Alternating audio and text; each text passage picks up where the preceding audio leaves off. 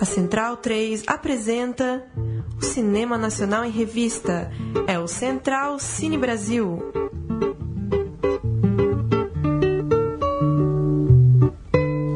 Olá, amigo ouvinte da Rádio Central 3, como vai você? Eu sou o Lucas Borges e está começando mais um Central Cine Brasil, edição de número 54 do programa que fala de cinema brasileiro aqui na Central 3. Tenho comigo o Paulo Silva Júnior. Tudo bem, Paulo? Tudo bem, Lucas. Um abraço para quem segue aí o Central Cine Brasil. E hoje falando de, de mais uma estreia, uma estreia da semana que vem, pro ouvinte aí ficar ligado e ter mais uma dica para conferir uma novidade nacional nos cinemas pelo Brasil. É isso aí. Aqui conosco está Mônica Simões, a diretora de Um Casamento. Boa noite, Mônica. Como vai? Boa noite, tudo bem? Tudo bom? Filme que estreia na semana que vem, dia 18. 18 de maio. Exatamente, com pré-estreia no dia 17 e uma exibição balada, noitada, nessa sexta-feira. 12 de maio, né? Sexta-feira agora aqui em São Paulo, aquele projeto Sexta Mais Que Básica do Espaço Itaú Augusta. Quem tiver por lá pegando a maratona de filmes madrugada dentro vai ter também uma chance inédita de ver um casamento, né? Que ainda não Sim. estreou. Seu filme, Mônica, é, é um documentário é, que foi gerado e utilizou muito de um arquivo, né? Do arquivo de filmagens do casamento da sua mãe, que foi musa do, do tropicalismo, certo? Maria Muniz. Muniz. Certíssimo. É, quer perguntar alguma coisa? Não, por favor, fica à Quer vontade. que eu fale? Na verdade, eu já trabalho com filme de arquivo de família há algum tempo. Eu sou fascinada, adoro e tive o privilégio de nascer numa família né, na Bahia. É, sou baiana, é, onde tanto a família de meu pai quanto da minha mãe começaram a filmar desde os anos 20. Então eu tenho um, um acervo maravilhoso onde eu posso ver minhas bisavós, minhas avós, onde eu tinha meu pai pequeno, minha mãe pequena. E quando eu estava fazendo um filme meu chamado Uma Cidade, esse é o meu primeiro longo. Eu já trabalho no áudio, na, com documentários e com, vendo a videoarte já há 30 anos. Vou fazer 30 anos ano que vem, são 29 anos de carreira. Mas nesse formato de longa-metragem é o primeiro, né? E aí quando eu estava fazendo o filme Uma Cidade, que era basicamente feito com somente com filmes de arquivo de família, eu descobri o filme do casamento dos meus pais que eu tinha loucura para ver desde criança que eu nunca tinha visto, porque eu tinha um tio que filmou todos os casamentos desde os anos 30, 40. E eu já tinha visto de tias minhas dos anos 30, 40. Aí eu disse, quando chegar do meu pai e minha mãe, vai estar numa qualidade bacana. E aí, quando eu estava na Cinemateca fazendo a recuperação, que colocou o filme, que eu pude assistir no monitor, eu tomei um choque, porque o filme estava totalmente quase destroçado por causa dos efeitos do tempo na película. Ao mesmo tempo que eu fiquei muito decepcionada, porque eu não conseguia ver o que eu queria ver, tipo um detalhe, uma roupa, uma pessoa, meu pai, minha mãe, meus avós, eu fiquei muito impressionada esteticamente, porque era um efeito incrível. E ali, foi ali, naquele momento, vendo aquele filme destroçado, que eu disse, não, eu tenho que contar essa história a partir dessas imagens. E assim foi, 16 anos depois. Agora, Mônica, a gente. Todo mundo que, enfim, trabalha com audiovisual, você vem de uma carreira longa. Você viaja, você conhece algum lugar, você conhece uma pessoa, você tá sempre com a cabeça ali meio pensando num roteiro, numa coisa que aquilo pode virar. Por que fazer um filme tão no íntimo? Qual que é a motivação tendo tendo esse mundão aí para explorar, esses tantos lugares para conhecer, de dedicar uma energia ali, a casa da sua mãe, aquelas fotos antigas? O que que você acha que motiva um realizador aí tão para dentro assim?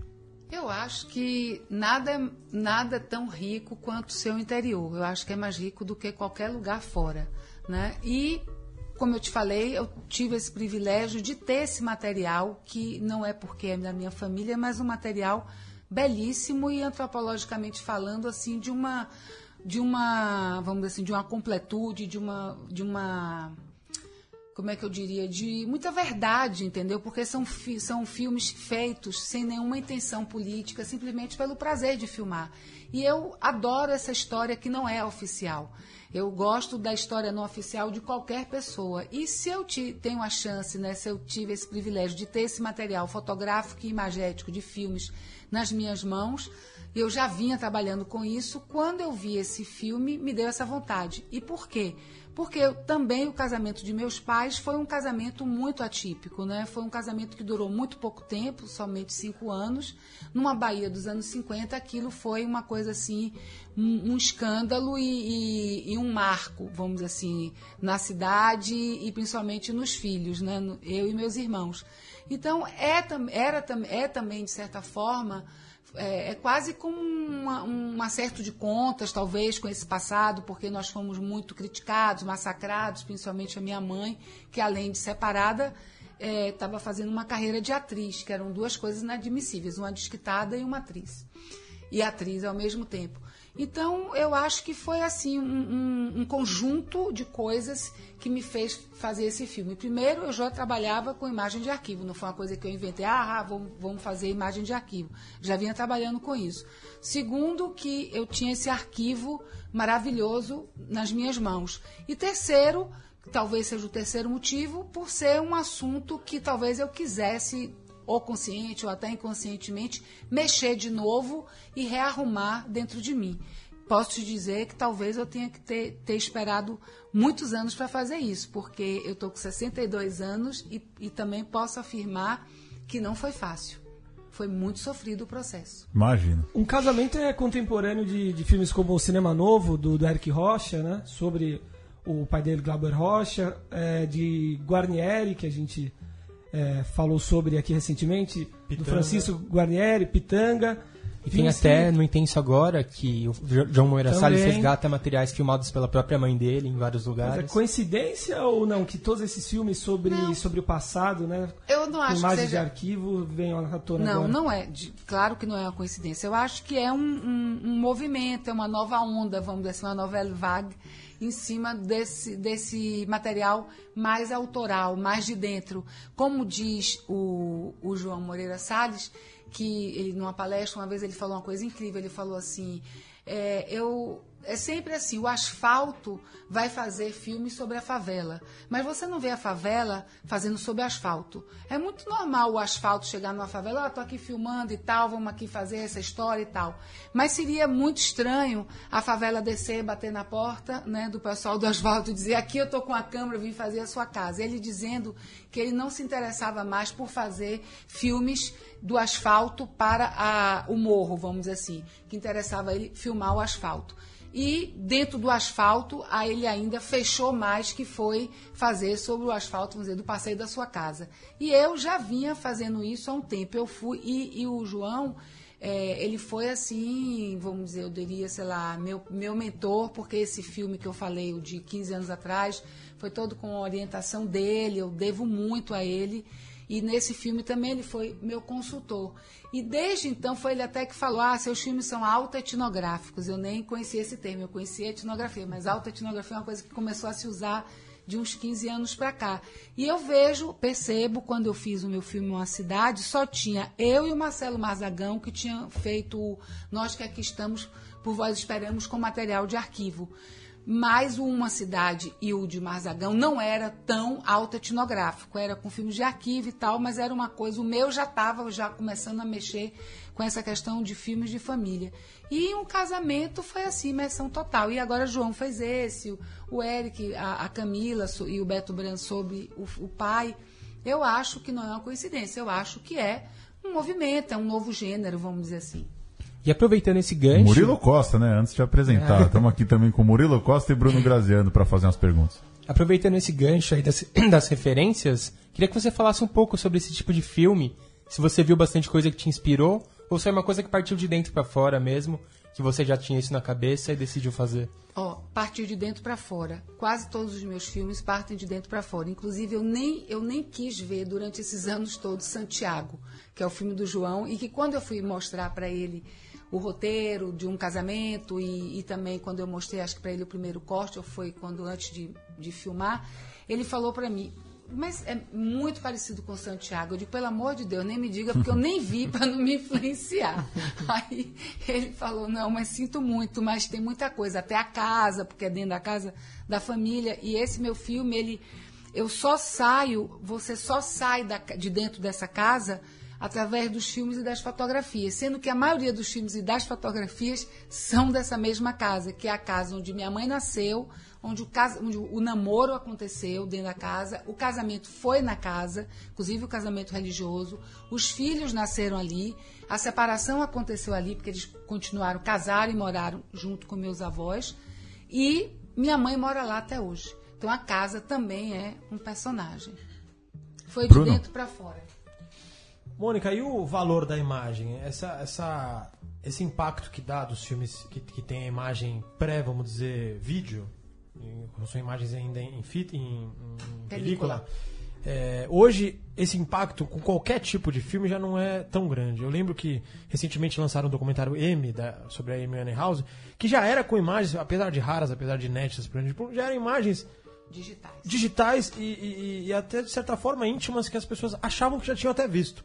Agora, você pegou uma imagem dos anos 50, que tinha outro valor da imagem, até na captura da intimidade. Como é que você pensa? assim? Como é que mudou nesses 60 anos? Pra onde vai essa, essa coisa? Olha, eu, não eu acho que cada vez vão ser suportes mais é, rápidos, fáceis de manuseio e tudo. Que a- primeiro tem uma grande diferença na tecnologia, porque na película era uma coisa cara, você tinha que toda uma, uma operação que não era qualquer pessoa talvez que pudesse fazer, você tinha que mandar revelar fora, era um processo tecnológico mais, vamos dizer assim, mais sofisticado, mais difícil, no sentido do modus operandi, digamos assim. Isso é uma coisa. O fato desse, desse modus operandi, eu acho que tem tudo tem o seu lado bom e o seu lado ruim. O lado bom era que você tinha que ser muito bom naquilo que você fazia, porque você não podia ficar filmando uma coisa como você faz com o digital, que você filma N vezes e apaga, N vezes e apaga. Não. Você tem que acertar, porque você não tem dinheiro para pegar uma película e rodar. Mas em relação especificamente à, à imagem Vou amadora, falar. à imagem íntima. Então, isso que eu vou falar. E o que, não sei, o que me apaixona nessa, nessa no- na película é a textura. Plasticamente é completamente diferente, né? Eu acho assim de uma, é quase hoje em dia para mim é poesia. E está acabando, os, os laboratórios fechando, mas o que eu tenho a dizer, informações de congressos que eu participei, de filmes de arquivo, é que, por incrível que pareça, até agora nada foi inventado que supere o, o poder de duração da película. Simples assim. O VHS, tudo isso que veio, você vê, detona muito mais rápido, porque filme a gente tem acesso ao primeiro filme. Então, eu não sei para onde vai, mas para algum lugar bom eu acho que não está indo, não, porque nada eu acho que suplantou ainda a película. Pode ser que ainda venha. Ou até voltem de novo a fazer película, como está se voltando a gravar em vinil, porque hoje em dia os músicos acham que o, o disco, o. Como é que chama? O Digital? O, digital, ele, ele limpa tanto que tira, vamos dizer assim, tira a alma, tira detalhes, tira uma respiração, sei lá, tira algo, tira o dedo. A aura, né? Ah, e, e a- e o próprio som do instrumento em contato com as mãos que um vinil não tira. Tem gente que prefere ouvir em vinil porque ouve coisas que Mais não. verdadeiro. Ma- ma- mais verdade, sei lá, mais completo, vamos dizer assim. O outro limpa demais, né? Fica num. em, em relação assim à, motivação ao se fazer a imagem, eu queria que você dissesse, quando você viu essas imagens, Uhum. você já viu, mas quando você decidiu fazer o filme de verdade, você falou agora eu vou in- iniciar essa empreitada, por quê? qual que é a motivação dessas imagens? Porque hoje a maioria das motivações é para ser a imagem para ser lançada instantaneamente,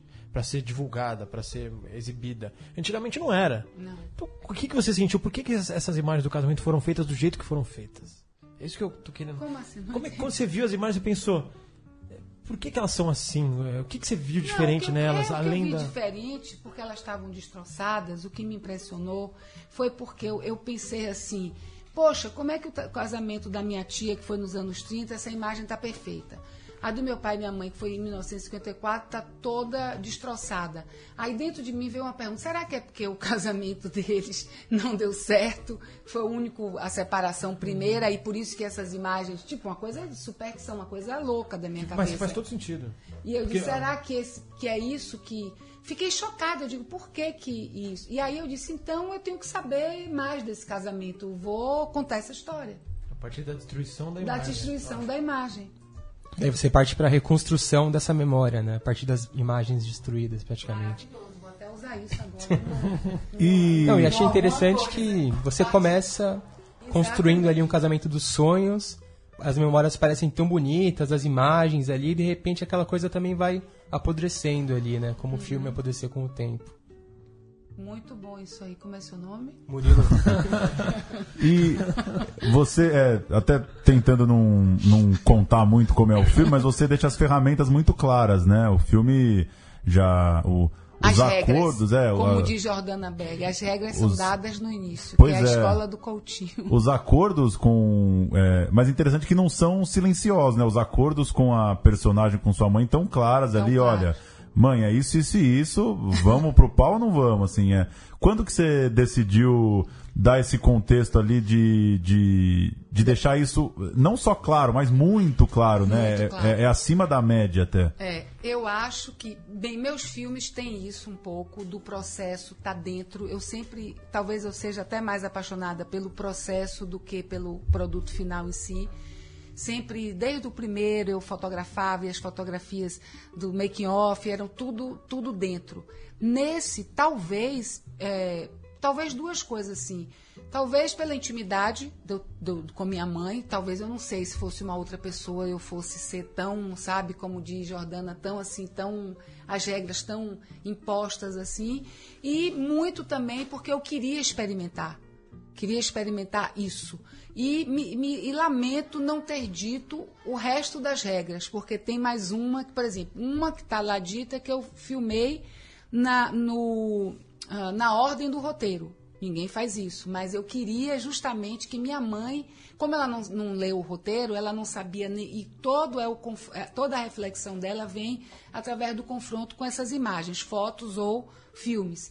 E é- eu não queria que ela soubesse. O primeiro filme ela não via há 60 anos desde de que foi filmado. E aí eu queria ter essa surpresa. Então, eu, e vai num crescendo. Então, por isso, na ordem do roteiro, e por isso ela não tinha visto nada. Mas tem mais uma regra que eu defini com a equipe de que eu só ia filmar uma vez. Errou, errou, fudeu. Sabe? Tipo assim, Pode, pode falar Pode. fudeu. tipo, porque eu queria também que fosse o mais verdadeiro possível. Só teve uma cena que o, o, o cara do áudio disse, que até pro áudio eu dizia, se entrar avião, se o cachorro latir, tem até uma hora que meu sobrinho grita, mãe, mãe, grita lá numa cena. Tudo isso vai ficar porque a gente está filmando na casa e é isso aí. Eu quero o, o, o- mais espontâneo, o mais verdadeiro, todo em volta dentro, todo em torno dentro. Mas aí a, a- a decisão foi assim: a não ser que seja uma coisa assim, como foi de, inaudi- de inaudição, ou se a câmera pifar e não gravar, a gente vai ter que repetir. Então a única cena é quando ela desce a escada, que no original os passos da- do, do câmera atrás e os meus, a escada antiga, foi um barulho assim ensurdecedor e que não conseguia ouvir nada. Então ele gravou uma vez é, a- a- o som da escada sem ela. Entendeu? Ele descendo de uma forma. E aí, lá na ilha de edição, eu e a Jordana, a gente ouviu e realmente era péssimo. E aí a gente optou por isso. Mas foi a único momento. Eu lamento não ter dado essa regra, porque é mais uma regra, porque não é o normal você filmar.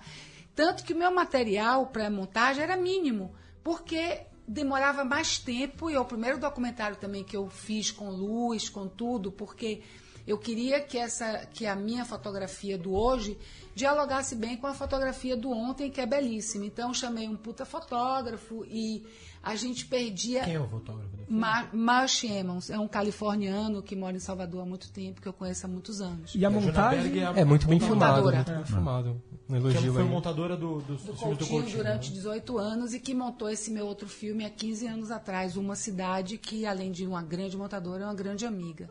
Ficamos Uhum. amigas. Eu gostaria, Mônica, que você falasse um pouco mais sobre a protagonista do filme, sobre a sua mãe, Maria Muniz, que a gente já falou aqui, uma figura que abdicou de uma vida tradicional, né, para se tornar atriz, uma musa do tropicalismo. Gostaria que você contasse Ah. um pouco mais para o ouvinte sobre ela. E Minha que também o filme dá muita vontade de pesquisar Sim. sobre ela, porque o filme não tem esse. Não, tem, a, não, tem a intenção de ser- aí. tanto, de Tem até não. gente que vai assistir, ah, você não, não falou nada disso, eu digo, bem, então aí ia ser outro filme. Pois né? é. Notícia. Não dava.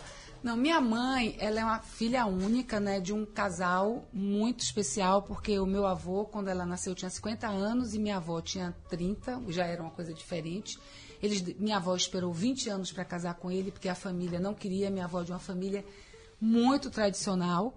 E, e meu avô era um artista, um pintor, que um pintor maravilhoso, que também teve uma vida bem diferente do normal. Ele foi para a Europa em 1903, ganhou a medalha de ouro como melhor aluno da Faculdade de Belas Artes. E na Europa ficou por quase 10 anos, estudou na escola que o Van Gogh, que o Toulouse-Lautrec estudou, que é a Academia Julião, um homem maravilhoso boêmio, um grande artista que Belos companheiros, né? que construiu, pois é, mas não não foram colegas dele. De classe, mas de, de, de escola. Van Gogh, né? da mesma escola, mas um pouquinho antes. Ele é, ele é do, da época do, do impressionismo, mais ou menos. E aí o meu avô, quando voltou para Salvador, se apaixonou por minha avó, bem uma história grande e construiu essa casa para casar com a minha avó, para provar a família, quando ele já estava com 50 anos, que ele já estava ok, que estava pé no chão e tal. Minha mãe nasceu nessa família, minha avó era pianista, minha avó era cantora lírica, minha avó fazia teatro. Era uma família, meus tios trabalharam como atores, tios avós. Minha mãe é filha única no Pagador de Promessas, era uma família muito especial. E, e, a minha mãe, além de nascer nessa família, ela trouxe também no DNA dela uma coisa particular, que é uma mulher extremamente inteligente e muito erudita e belíssima. Então era uma composição assim, e se vestia e agia de uma forma que hoje em dia é natural, mas naquela época era muito muito diferente. Então ela andava com gays, os amigos delas eram os intelectuais, era Pierre Verger, pessoas muito mais velhas do que ela. E na época que ela fazia teatro, que foi a época áurea da Bahia, também teve essa, essa, essa sorte de estar jovem, estar estudando. Não sei se vocês já ouviram falar, tem até um livro do Antônio Risério que chama Vanguard na Bahia. A Bahia, durante esse período, final dos anos 50, 60, Caetano fala muito sobre isso, foi quando se fundou a primeira escola de dança da América Latina, a escola de música onde todos estudaram, quem não era de lá migrava para lá, porque eram assim, o Smetak, o Reuter, eram pessoas vítimas, a escola de dança, né, que, e a escola de teatro. Então, música, dança e teatro foram, só Belas Artes, que já tinha desde o século XIX, foram, foram fundadas naquele momento. E a minha mãe, por ter uma, uma, uma casa grande, meus avós serem muito liberais, mamãe juntava todo mundo, o pessoal de música, de teatro, para tomar, é, é, para ir para casa de meus avós depois dos ensaios e ela fazia uma sopona com tudo que tinha na geladeira misturada e uma bebida louquíssima que era cachaça com que chamava acho que leite de camelo, cachaça com leite condensado e ficavam todos ali tocando Gal, Betânia, Tom Zé. Eu conheci todo mundo, eu era garoto, tinha sete anos, adorava. Eu fingia que estava dormindo quando o negócio esquentava, eu descia de camisola.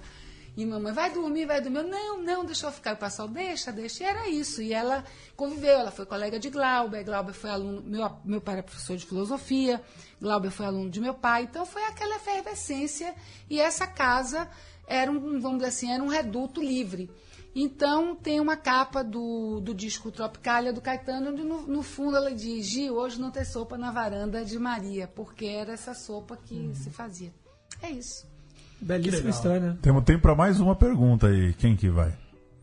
Eu queria saber um Ai. pouco como foi para você uma questão, sei lá, psicanalítica, assim, de lidar com esse passado e ir atrás dessas memórias, porque pelo que a gente entende no filme, você tem uma ótima relação com seu pai, também com a sua mãe, e você revisita esses, esses tempos aí em que eles estavam em conflito e tudo que aconteceu entre eles, e essa divisão na família, né? Queria saber como foi para você estar tá revisitando tudo isso. Olha, foi. Eu não imaginei que. As, eu, eu, sou psicanalizada, sou da geração que acredita na. Eu acredito na psicanálise, fiz muito tempo e também, justamente por ser filhas de pais separados, desde cedo comecei a fazer terapia e meus irmãos odiavam, eu amava, era aquela que pedia, eu quero ir para terapia, sabe? Eu gostava, sempre gostei desse, do mundo mental, o que é, para onde vai, de onde vim. E aí, uh, quando eu estava fazendo a filmagem, eu acho que a persona que ficou de frente foi a diretora. Tal, e a filha do lado, claro. Talvez até por uma defesa para eu conseguir fazer aquilo. Quando chegou na montagem, que eu comecei a ouvir o material, né? E eu disse, meu Deus do céu, Eu juro, eu, eu, eu tive uma crise enorme que eu disse, eu não quero mais fazer esse filme, mas eu tinha que fazer, porque eu ganhei um prêmio, eu digo, eu vou editar. Eu cheguei a pensar nisso, seriamente, eu vou montar esse filme e vou entregar no governo da Bahia e ninguém vai ver, que é um direito meu. E por que, que eu entrei nessa crise? Porque eu não tinha, durante o- o- a, a escritura do roteiro, eu nunca pensei em narrar. Eu ia apenas entrar perguntando e tal, como eu sempre fiz. Mas o João lá atrás já tinha dito: você tem que pensar em entrar nesse filme de uma outra forma. Eu digo: não, de jeito nenhum. Narrar eu não vou, eu não gosto. Ele tem que parar com essa bobagem de achar que narração é cafona, depende do jeito que se narra. Eu digo: não, eu já estou super over nesse filme, estou fora, não vou de jeito nenhum. Ele falou: tá bom. Quando entrei na ilha de edição, Jo- Jordana, sem saber do que o João tinha me dito, começou a ver o material e falou: acho que você vai ter que narrar. Algum, você vai ter que entrar além, certo? Além da diretora, a filha, vamos dizer assim. Eu digo de jeito nenhum. E aí eu comecei a entrar numa crise, porque qual era a minha crise principal? Meu pai foi um pai muito incrível e parecia, se eu não falasse nada, de que eu estava expondo o lado, vamos dizer assim, o lado péssimo dele, porque o fato dele ter sido um, um marido não bacana não significava que ele não tivesse sido um pai bacana. Poderia E ser até também. porque você não dá voz a ele em nenhum momento, não vai falar com ele, não vai ouvir outro morto, lado. E ele morto, eu digo, meu, meu pai era professor de ética. Eu digo, meu Deus, meu pai vai se bater na tumba. Isso aí não, não- Aí eu entrei numa crise horrível e não conseguia saber como que eu ia sair disso. E a saída foi quando um dia, lá na, na época da montagem, no apartamento que eu aluguei perto da casa dela, que ela é no Rio, para fazer, foram três meses de trabalho, que é até pouco. E eu disse assim, é, mas acontece, eu pensando assim, uma coisa óbvia, mas tipo assim, um insight, sabe assim, tipo, mas acontece que eu falei essa frase e gravei, porque ela dizia, comece a fazer um exercício, vá gravando coisas no celular. Aí eu disse, mas acontece que o fato, o marido de minha mãe não é meu pai. E aí foi a primeira coisa que eu gravei, e quando eu botei no filme que eu assisti, aí me deu um alívio e aí eu vi que eu ia entrar. E, e essas gravações minhas foram feitas durante a montagem. A gente começava a montar, ela- aí eu dizia, poxa, tô lembrando aqui quando meu pai me ensinava a nadar, que eu ficava no pescoço dele. Ah, anota. Aí eu gravava no celular. E assim foi. E isso foi, eh, ali foi a minha realmente sessão de psicanálise, entendeu? Bacana, Mônica, muito obrigado por ter vindo até aqui. Obrigada a vocês. Gostei muito. Para- Todos muito inteligentes, preparadíssimos. Nem tanto. Fingimos bem. E boa jornada aí com o filme. Lembrando, 18 de maio, então fiquem ligados. É só buscar lá um casamento no Diz Facebook. o cinema.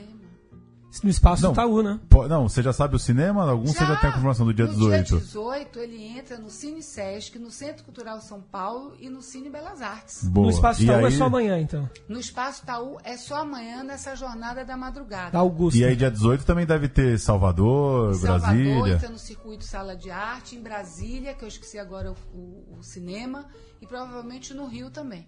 Que bom. Mônica, além do seu filme, indique rapidamente um outro grande filme nacional da história. Ah, no Intenso Agora. Boa. Cara, em breve É, nos cinemas. Eu e Murilo são, somos os únicos que assistimos aqui, além de você, Mônica. Eu assisti. A gente Então foi na. Premiere ali, a gente viu o João falando sobre o filme, foi muito legal. Perdi esse porque eu não comprei o catálogo e eu tava tô bem doida aí envolvida com esse filme. Aí eu fui na, na estreia lá do. Na pré-estreia do É Tudo Verdade. Aí depois eu vi no Facebook de uma amiga, porque ia ter greve, né? Ficaram, vai Sim. ter, Foi. não vai. E disse que foi incrível com o Escorel, né? Tá no YouTube Sim. lá o debate com o Ah, tá Escorel. no YouTube, é? Vale muito a pena. Ah, eu vou ter que ver. E você isso. conversou com o João sobre esse filme ou não chegou a conversar? Conversamos, mas Porque ele lembra ainda um pouco tava- o seu, né? Ele demorou questão do 10 material de anos. arquivo. Ele demorou, foi o, o dele foi o mais grave, mais, assim, mais grave no sentido mais profundo. Ele demorou dois anos. Assistam lá, o debate é muito bom. E a gente vai fechar com o trailer de um casamento é, para encerrar aqui a conversa. Boa noite, obrigada. Boa noite. Obrigado. Obrigado, Mônica. Do que se trata esse filme, minha mãe? sobre um casamento. Que casamento? É, o meu casamento.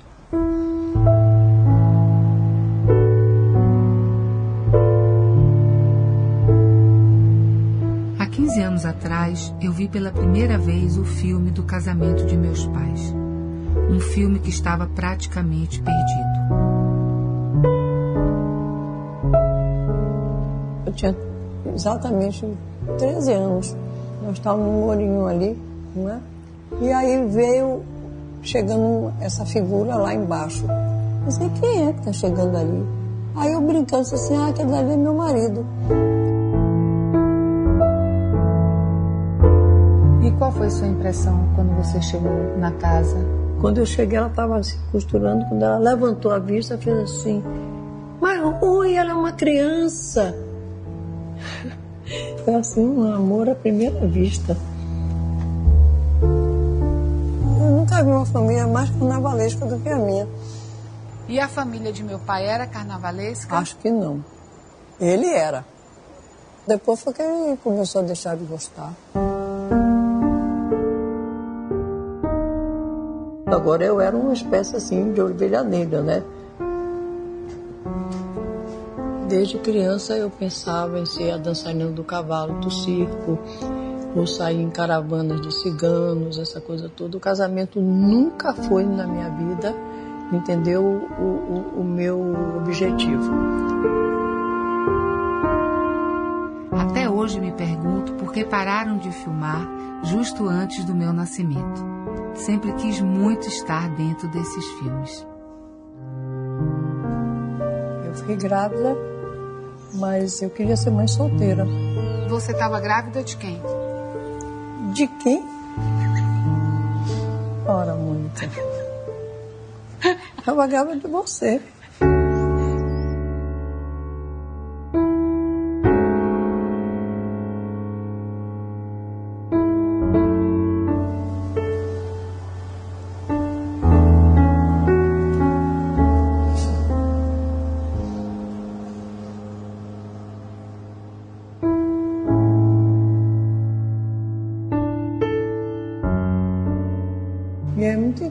Esse filme assim, dessa forma dilacerado. É, a, a- como ele ficou, é, como as coisas podem ficar, né?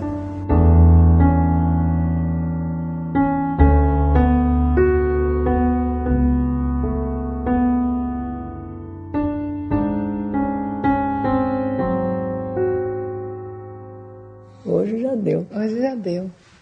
Botamos os pontos nos is. É.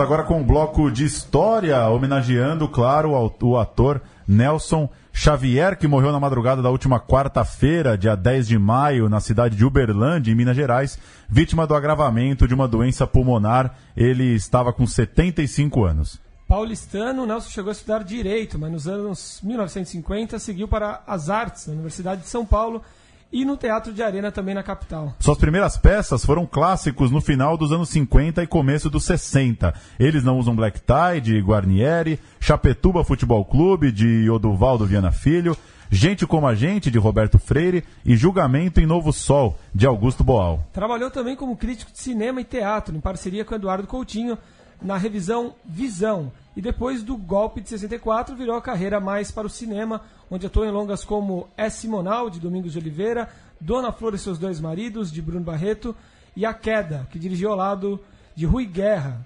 é, filme que rendeu um Urso de Prata em Berlim, além do troféu Candango de melhor ator para Nelson em 1978. Na televisão, foi viver um de seus principais personagens já em 1982. Ele viveu Lampião, em Lampião e Maria Bonita, minissérie da Globo dirigida por Paulo Afonso Grisoli. Mais recentemente, em 2010, interpretou Chico Xavier nos cinemas, quando afirmou que aquele teria sido o seu melhor papel, invadido por uma onda de amor. Pouco antes fez Narradores de Javé, de Eliane Café, em 2003, e mais recentemente, em 2014, foi o melhor ator em Gramado pela atuação em A Despedida, de Marcelo Galvão. Agora, em 25 de maio, ele estará em Comeback, Um Matador Nunca Se Aposenta, filme de Érico Hassi, em que Nelson interpreta um ex-pistoleiro solitário e amargurado. A atuação valeu o prêmio de melhor ator no Festival do Rio. Antes da gente ouvir o trailer de Comeback, algum apontamento, Murilo, Graziano, sobre Nelson Xavier? Ah, um cara é um grande ator, né? Nessa última fase da carreira dele, ele fez o Chico Xavier, como vocês falaram aí, e se emocionou muito, acabou sendo tomado aí pelo espiritismo, fez outros filmes nessa linha também, tentou alguns tratamentos alternativos para o câncer, né? É, e Muito morreu- influenciado por E isso. morreu em bastante Uberlândia, caminho. vizinho a Uberaba, que é onde o Chico Xavier é, trabalhou, viveu a, a- a vida toda. Não sei se é coincidência tem a ver com, com isso também, né? As críticas para comeback muito boas, pelo menos as que eu li nesses dias, dizendo que é um é, um filme um filme raro no cinema brasileiro, né? Um filme de ação, meio de faroeste. Ele vive um um ex-pistoleiro que está revisitando ali suas memórias de pistoleiro e vi, né? é, como o título diz, tem um certo retorno ali do é, dele, um, um- um pistoleiro velho já, né? Idoso. É, na nostalgia dos tempos em que ele pegava a pistola e ia pras ruas tal. Parece um filme interessante. Estreia agora, né? Como o Lucas falou, 25 de maio. É um filme de gênero, né? O Brasil faz pouco e precisa de um ator bom pra fazer mesmo. Então vamos ver como que vai ser essa última performance dele aí, já póstuma, né? E um filme dele que eu gosto bastante, não foi citado aí, é o Césio 137, É. Pesadelo de Goiânia. Acho bem legal. Dos anos 90 ali, uma fase que tinha pouca coisa nacional saindo. Esse filme passava no- na escola, né, Murilo? Quem viu na Passava no escola? Passou, eu Brasil vi na também, escola você esse Viu na né? escola esse Eu não vi. filme? Não, Na vi série. Escola? É. Sétima série. Ilha das Flores era na quarta, Ilha Ilha das era na Flores, sim. sétima. Jumanji na quinta. Mas o, o, o- o Nelson Xavier é o seguinte. Ele, eu acho que esse filme, eu não sei oficialmente, mas esse filme é uma homenagem ao Nelson Xavier e aos persona ao, ao personagem que ele faz no A Queda e nos Fuzis, né? É. que, pô, é um momento. O, o trailer é muito bom e tem que reiterar a importância desses dois filmes que, que foram feitos com o mesmo personagem, num esquema pouco usual no, no cinema brasileiro. O mesmo personagem, aliás, interpretando. O mesmo ator interpretando o mesmo personagem em filmes em épocas diferentes, tentando entender as épocas diferentes. Os Fuzis e, e a queda é imp- importantíssima, a dupla é importantíssima. Vamos ouvir o trailer de comeback e a gente volta com as notícias.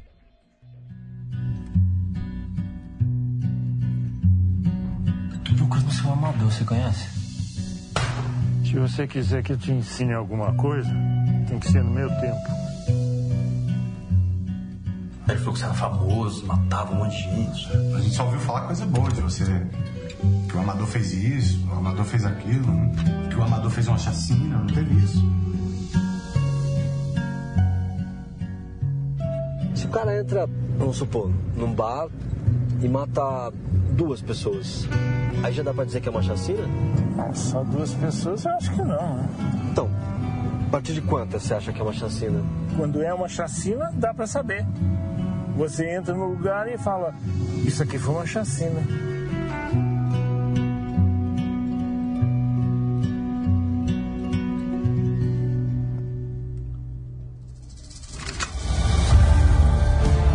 Aí você vinha andando com a vítima até aqui. Isso. Cortava a cabeça? Não, pra que eu ia fazer isso? Modéstia à parte não tinha pra ninguém. É que você não tem cara de pistoleiro. Já conheceu algum pra saber? Você tem certeza que não está planejando um comeback? Que se tiver, a gente vai ter problema. Queria que você me passasse uns trabalhinhos. Eu andei meio parado, mas agora eu quero fazer um comeback.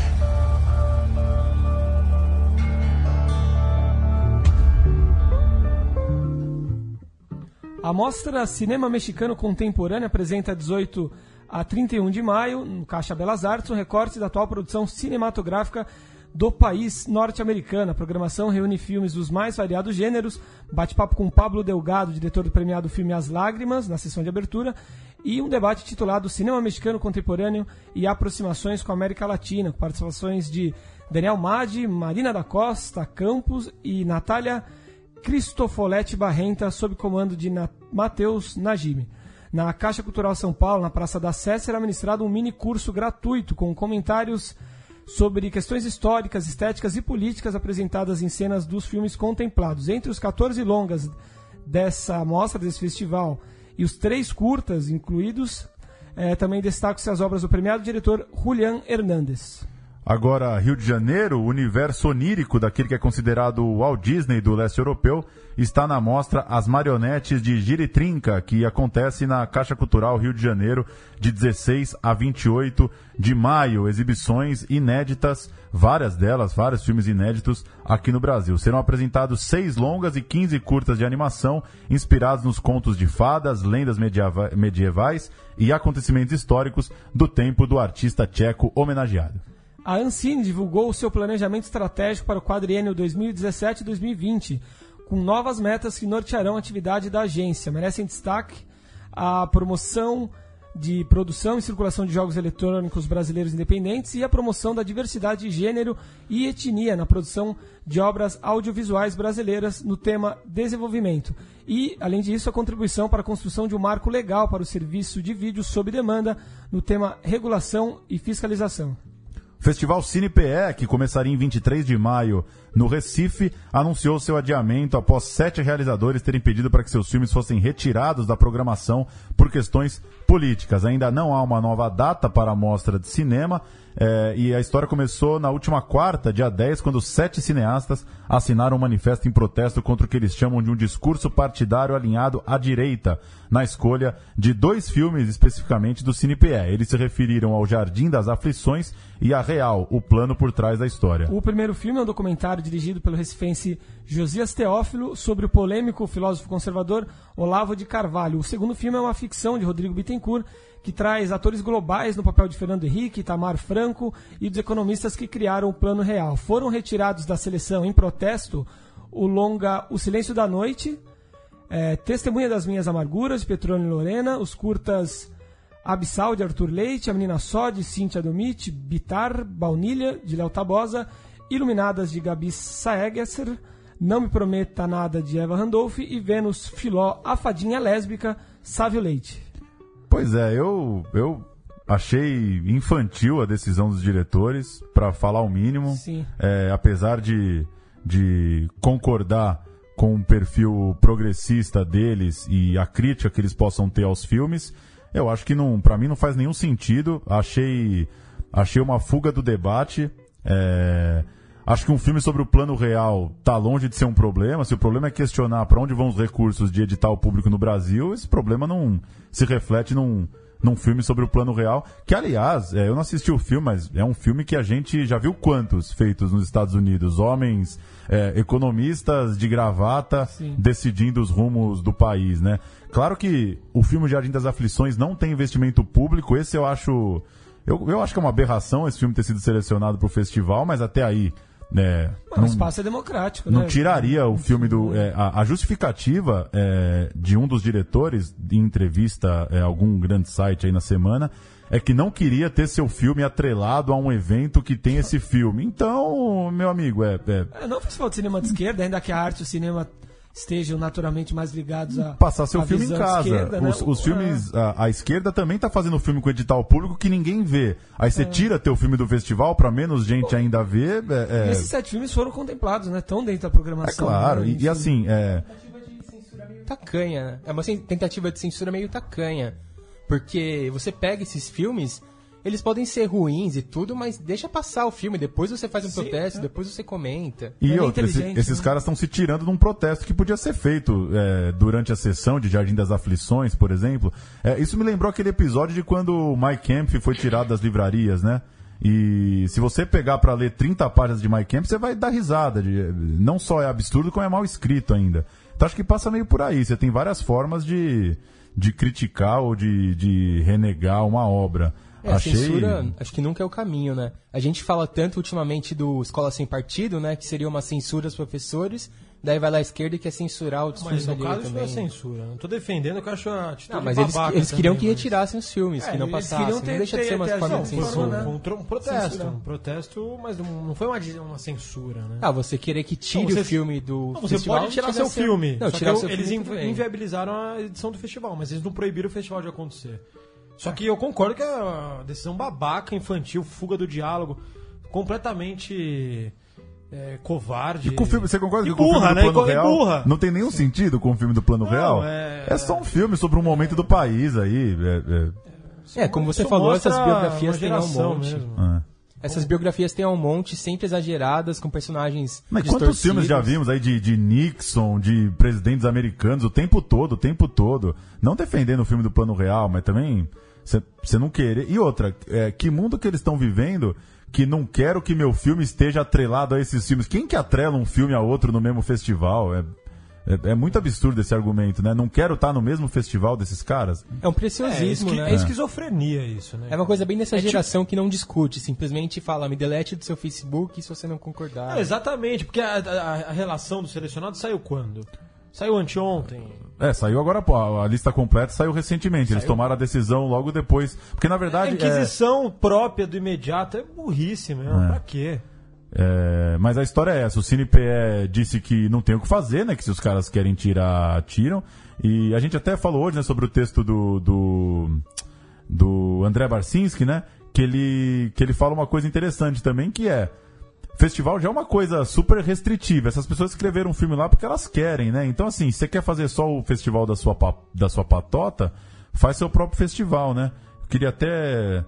Só pra. pra queria abrir aqui pra, pra lembrar a palavra que ele usa, que é patrulhamento, é. Se, né, você, você acabou. Concordo também mais com essa palavra, que acho que até antes da censura é o patrulhamento ideológico, né? Então, só passo o meu filme onde vai ter um público que é só meu. Isso é, é patrulha, né? Ficar problematizando de véspera. Exato. Não, e taxar filme de esquerda e de direita antes de assistir, antes de debater, é, é a prova da, da bestialidade. Agora, se tem uma O coisa que tem que tá concordar com esses caras é que é, não precisa estar num festival de cinema esse O Jardim das Aflições, que é um filme meramente. Cara, nenhum filme precisa estar no festival de Não, cinema. mas esse é um filme meramente panfletário, ele já é.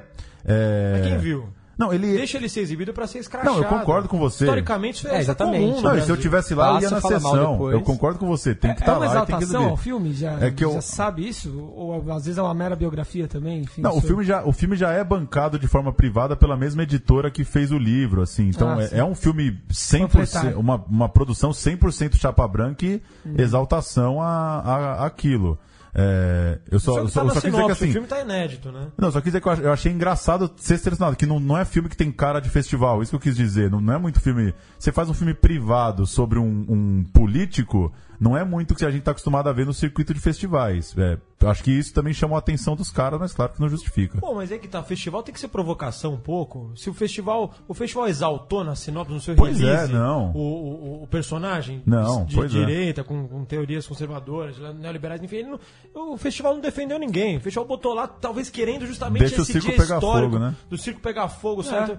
nisso eles tiveram sucesso, né? É, a polêmica Eles falaram seria muito boa do pro festival, festival, se é. não fossem os caras retirando os filmes. É muito Facebook. Se fosse só um né, protesto, ia ser ótimo o festival, a repercussão. E também um Acabou protesto, culatra, um né, protesto que você não vai no evento, não é né, um boicote meio Boicote. vazio também, porque esses caras não estão arrastando multidões, né? Não é que o Brasil vai boicotar os filmes, não. São seis realizadores. Não Mas, é o enfim. Renato Aragão boicotando, sabe? Não é um- Pois é. Você queria falar da, da Semana ABC? É, eu gostaria de falar da Semana BC que está acontecendo. Aconteceu ontem, aconteceu hoje e acontecerá amanhã na Cinemateca Brasileira, na Vila Mariana, que é um evento que criado em 2004 que buscou um pouco tirar a atenção do universo do diretor e do produtor em relação a todas as, as- as- as- as etapas cinematográficas e dar um pouco de importância à cinematografia, aos diretores de fotografia, aos diretores de arte, diretores de som, as montadoras, montadoras, eh, supervisores de, de pós, aos figurinistas, aos maquiadores, a toda, todo mundo que realmente faz parte da indústria. Só que o projeto, o- o- a semana cresceu e, e ela realmente serve como termômetro de um pouco do que do que está acontecendo na, na indústria, na busca pela indústria. Porque quem participam das mesas, apesar de ter muitos estudantes, muito, muitos curiosos, muitas pessoas em começo de carreira assistindo, quem participa das mesas, quem encabeça as mesas, são pessoas do time A, do cinema do, do audiovisual brasileiro, né? E eles, você acompanhando todas, todas essas, essas mesas, você entende um pouquinho do que, de como está a reflexão. E eu acompanhando essas mesas já há quase sete anos, eu sinto que a mudança passou de um início mais, mais exaltado entre a dúvida entre o digital e, e a película, né, entre os processos do século XX, analógicos, óticos e a, a transição para o digital. Isso já foi aceita, né, já, já não tem mais é, anarquista em relação a isso. É, Virou uma, realmente uma cultura global. É, a aceitação digital. E também passou um pouco uma certa um certo frenesi entre, a- entre a criação de uma indústria audiovisual brasileira. Essa coisa de não ter espaço. Todo mundo já entendeu que existe o espaço, existe o dinheiro, está se criando e que é um caminho sem volta. Legislativo e de vontade e de capacitação. E o cinema brasileiro, o audiovisual brasileiro só vai decolar daqui pra frente. Só que eu sinto que a grande questão, a grande reflexão desse ano e que vai prosperar daqui pra frente é que tipo de indústria nós queremos. No sentido de que é muito discutido que a gente já atinge. Hoje, por exemplo, teve uma mesa falando do, do novo filme da O2 Filmes, o Malassartes e o Encontro com a Morte. É um novo filme do Paulo Morelli. Sim, é um filme mágico, novo realismo A fantástico. gente até falou sim, em algum é, programa é, aqui, sim. Malassartes e o Duelo com a Morte. É, Sim. isso que, é esse é o nome. Que é um filme com maior quantidade de efeitos especiais já feito no Brasil. Filme de orçamento milionário, com, com efeitos eh, coproduzidos por, um, por profissionais que trabalham com o Jorge Lucas. Uma coisa assim realmente estonteante, que vai ser lançada em agosto no cinema e que vai talvez fazer uma bilheteria gigantesca, assim, vai, vai criar, criar um. Talvez seja um filme que, que, que crie um- uma áurea como foi o Lisbelo Prisioneiro, como foi o Alto da Compadecida. Um filme realmente incrível. E agora, questionou-se muito se a gente realmente quer ser uma cópia ainda subdesenvolvida de Hollywood, se a gente quer ser uma, uma emulação da, da política estatal de audiovisual da França, ou se a gente quer ser nossos comparsas argentinos como uma potência sul-americana em que o público se interessa pelo próprio conteúdo. Essa é uma discussão que não tem fim, que não, não, não, não se fechou, mas que me chamou muita atenção numa mesa de ontem, que foi é, composta por Adrian Teixido, um dos grandes fotógrafos atuais, Marta Noel e Maria Manuela, que participaram do Uhum. último programa aqui na Central Cine Brasil, e é, Fernando Coimbra, diretor do Lobo Atrás da Porta, do Narcos, de vários projetos recentes, é, um grande diretor brasileiro, no, da nova geração, e Paulo César Pereio, que destoou completamente da mesa. Estou completamente. Como Era- distor de todos os lugares, né?